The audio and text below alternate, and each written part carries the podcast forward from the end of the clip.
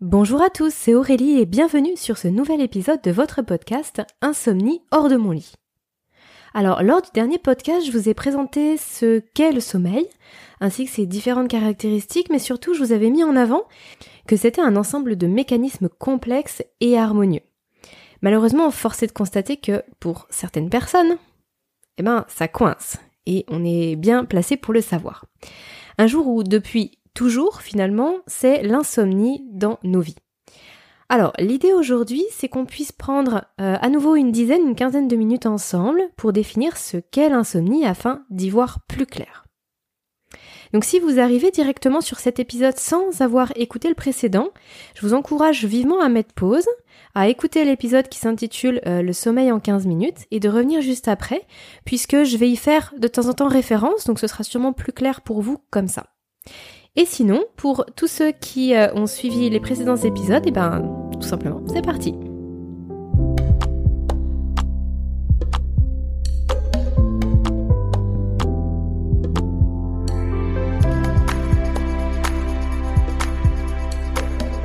Alors, comme la dernière fois, on va regarder ce que nous dit notre ami Google.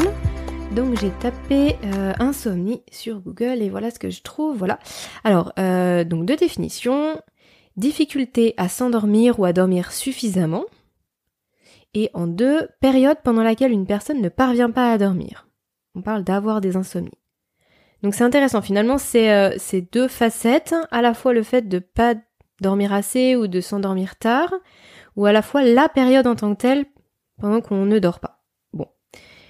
Bref, finalement, c'est juste le fait de pas dormir ou de pas bien dormir.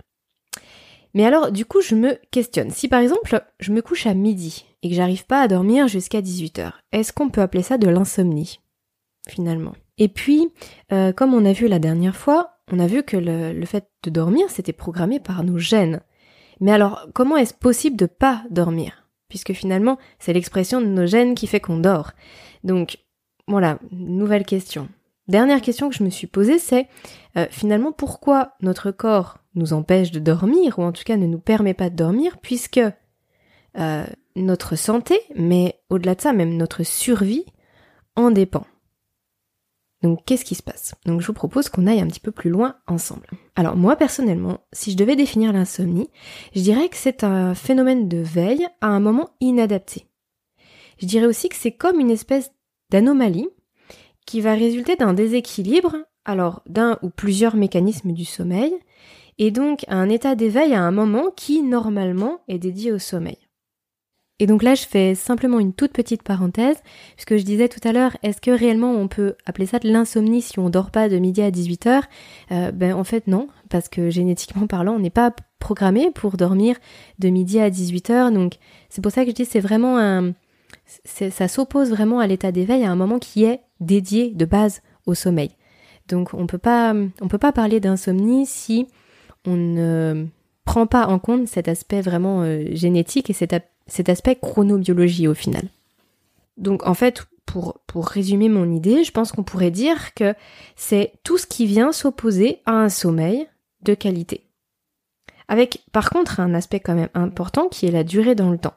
Parce que quelqu'un qui euh, va avoir un sommeil plus agité que d'habitude, une ou deux nuits par mois, est-ce que vraiment on peut considérer que c'est une personne qui est insomniaque? Non, je pense pas. Il y a quand même cette, euh, cette notion de fréquence et de durée dans le temps qui va aussi caractériser euh, ce qu'on appelle insomnie. Alors plus précisément, de mon expérience et de tous les témoignages que j'ai pu voir, on peut dire que trois éléments vont réellement caractériser l'insomnie. Alors soit ces éléments vont se cumuler, soit ils vont exister séparément. Ça va être le premier point, c'est un endormissement qui va être très difficile, voire même parfois impossible. Deuxième point, ça peut être plusieurs réveils nocturnes, avec ou sans la possibilité de se rendormir. Et dernier point, ça va être un sommeil qui va être complètement altéré, c'est-à-dire vraiment de piètre qualité, malgré une quantité qui semble suffisante. Donc ça reprend cette notion euh, que je, je, vous donnais juste avant, à savoir que c'est vraiment tout ce qui va s'opposer à un sommeil de qualité. Par contre, on peut aussi préciser qu'il y a plusieurs degrés d'insomnie. Et que malheureusement, d'après ce que j'ai pu constater, il y a vraiment qu'un pas entre un sommeil fragile et l'insomnie.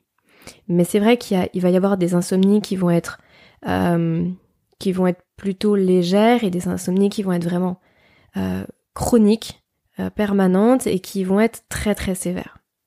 Alors je vais vous donner quelques chiffres, j'ai trouvé que c'était assez intéressant.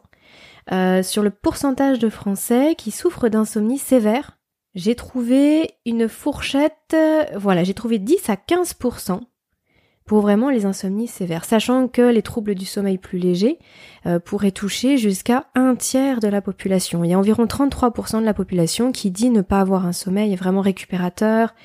En gros, ne pas souffrir vraiment d'insomnie chronique ou sévère, mais d'avoir des, des troubles du sommeil simplement. Alors, en y réfléchissant, je me suis demandé, mais finalement, qu'est-ce qui fait basculer quelqu'un dans l'insomnie? Qu'est-ce qui fait, même du coup pour aller plus loin, qu'est-ce qui fait qu'on va passer d'un simple trouble du sommeil, d'un sommeil fragile à un trouble du sommeil, puis d'un trouble du sommeil à euh, une insomnie chronique, une insomnie sévère? Parfois même on bascule directement euh, entre un sommeil fragile et directement une, grosse insomnie. Je vais vous mettre trois points en évidence. Euh, le premier, c'est justement s'il y a un caillou dans l'engrenage par rapport à tout ce que je vous expliquais sur le mécanisme du sommeil. Si quelque chose vient entraver ce formidable mécanisme du sommeil, alors ça, se dérègle. Là, je parle de phénomènes extérieurs. Par exemple, s'il y a un gros choc émotionnel, un traumatisme physique aussi, justement, qui peut endommager un des organes qui, qui intervient dans la régulation, les mécanismes du sommeil. Ça peut être aussi justement les conséquences d'une maladie, d'une autre maladie, qui n'est pas en lien avec le sommeil, mais qui va avoir des conséquences sur le sommeil. Ensuite, deuxième point, je voulais vous citer les comportements. Alors, ici, je fais référence à nos comportements, c'est-à-dire notre mode de vie, les actions et les choix que nous faisons dans notre quotidien et qui vont avoir un impact direct sur le sommeil. Donc ça, c'est pas négligeable. C'est vraiment une, c'est un point qui est très très important parce que c'est forcément plus fréquent. C'est-à-dire que c'est plus, les phénomènes extérieurs sont finalement plus rares que les phénomènes intérieurs, à savoir vraiment nos comportements à nous.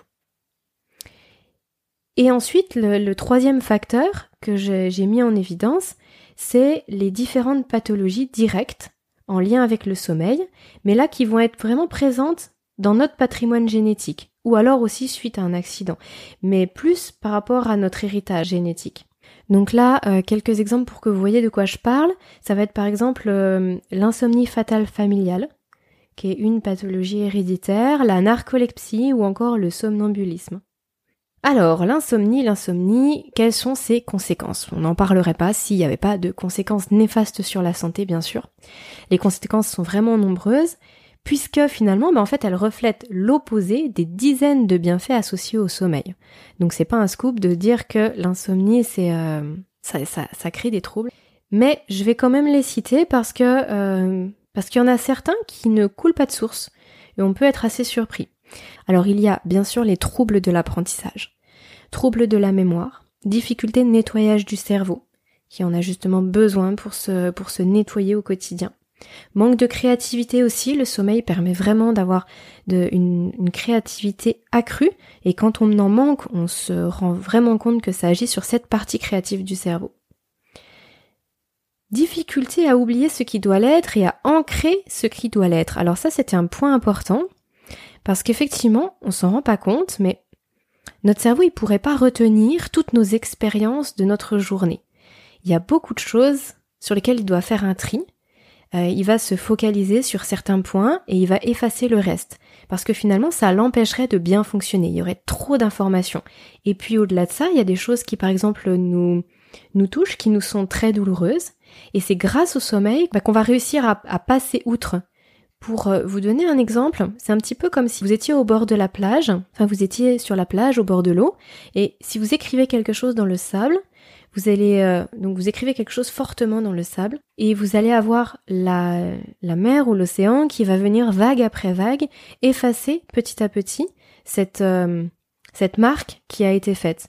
Ben, en gros, c'est un petit peu la même chose au niveau de nos émotions et au niveau de ce qui nous touche profondément. Ben, c'est grâce à la nuit justement qu'on va pouvoir petit à petit prendre du recul et oublier.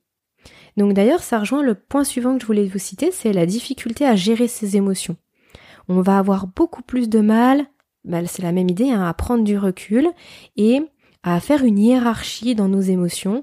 Tout va être sur le même pied d'égalité. On a même du mal à faire le tri entre nos, nos priorités. D'ailleurs, c'est aussi lié.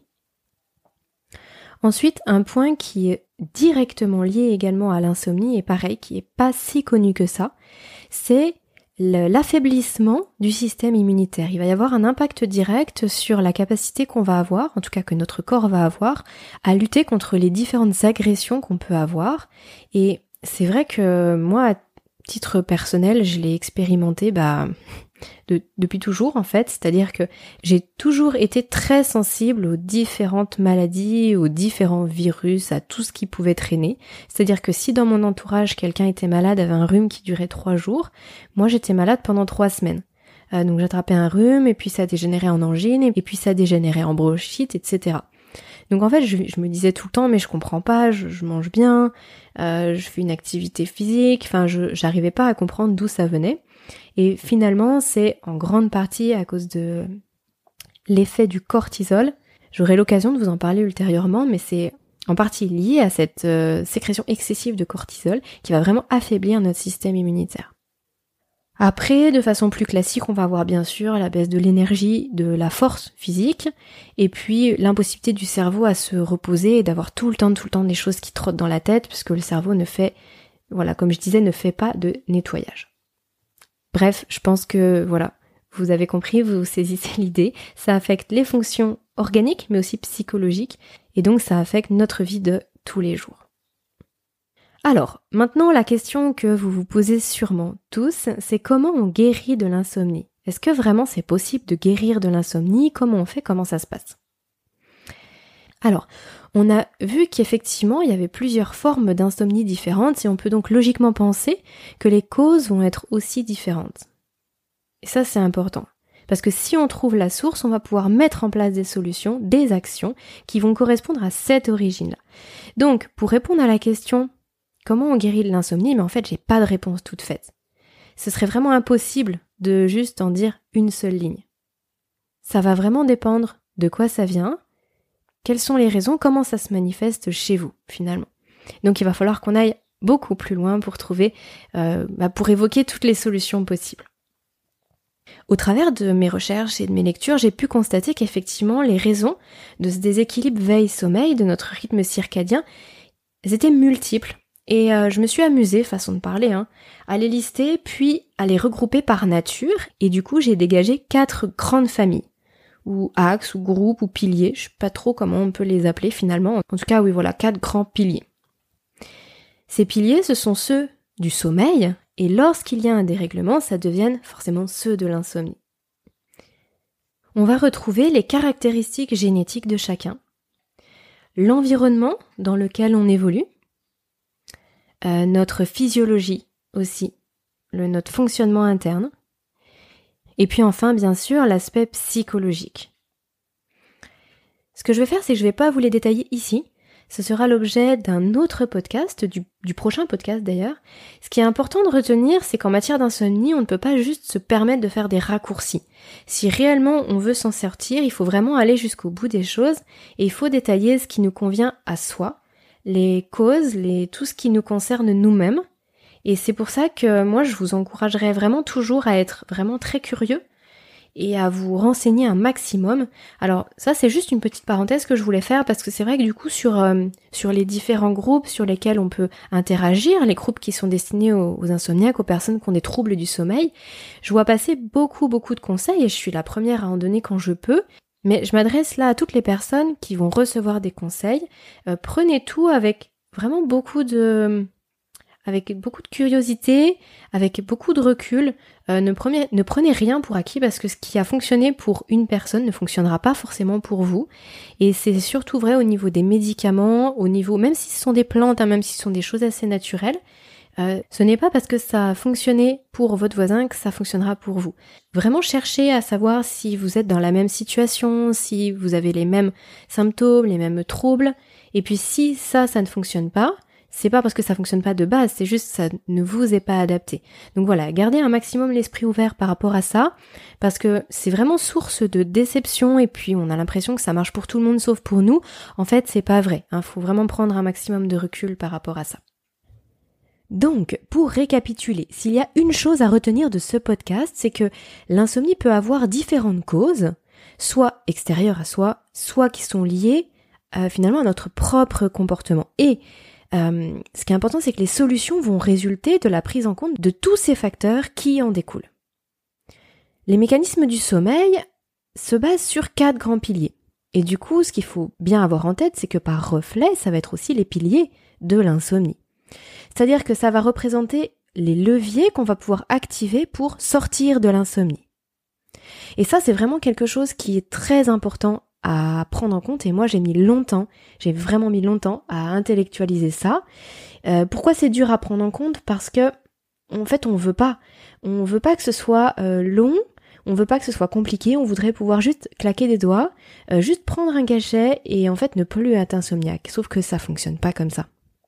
Donc quand vraiment on arrive à comprendre que euh, qu'il va falloir activer plusieurs leviers, qu'il va falloir rétablir tous ces mécanismes du sommeil, qu'il va falloir euh, bah, revenir un petit peu à la source de tout ça, euh, bah, déjà on a fait un grand pas. Voilà, c'est pour ça que c'était très important pour moi de vous parler de, de tout ça sur ces premiers podcasts, parce que c'est vraiment un cheminement intellectuel qu'il faut avoir pour ne pas vouloir tout tout de suite trop vite, mais en même temps pour ne pas laisser couler la situation en pensant qu'un jour il va y avoir une solution miracle qui arrive.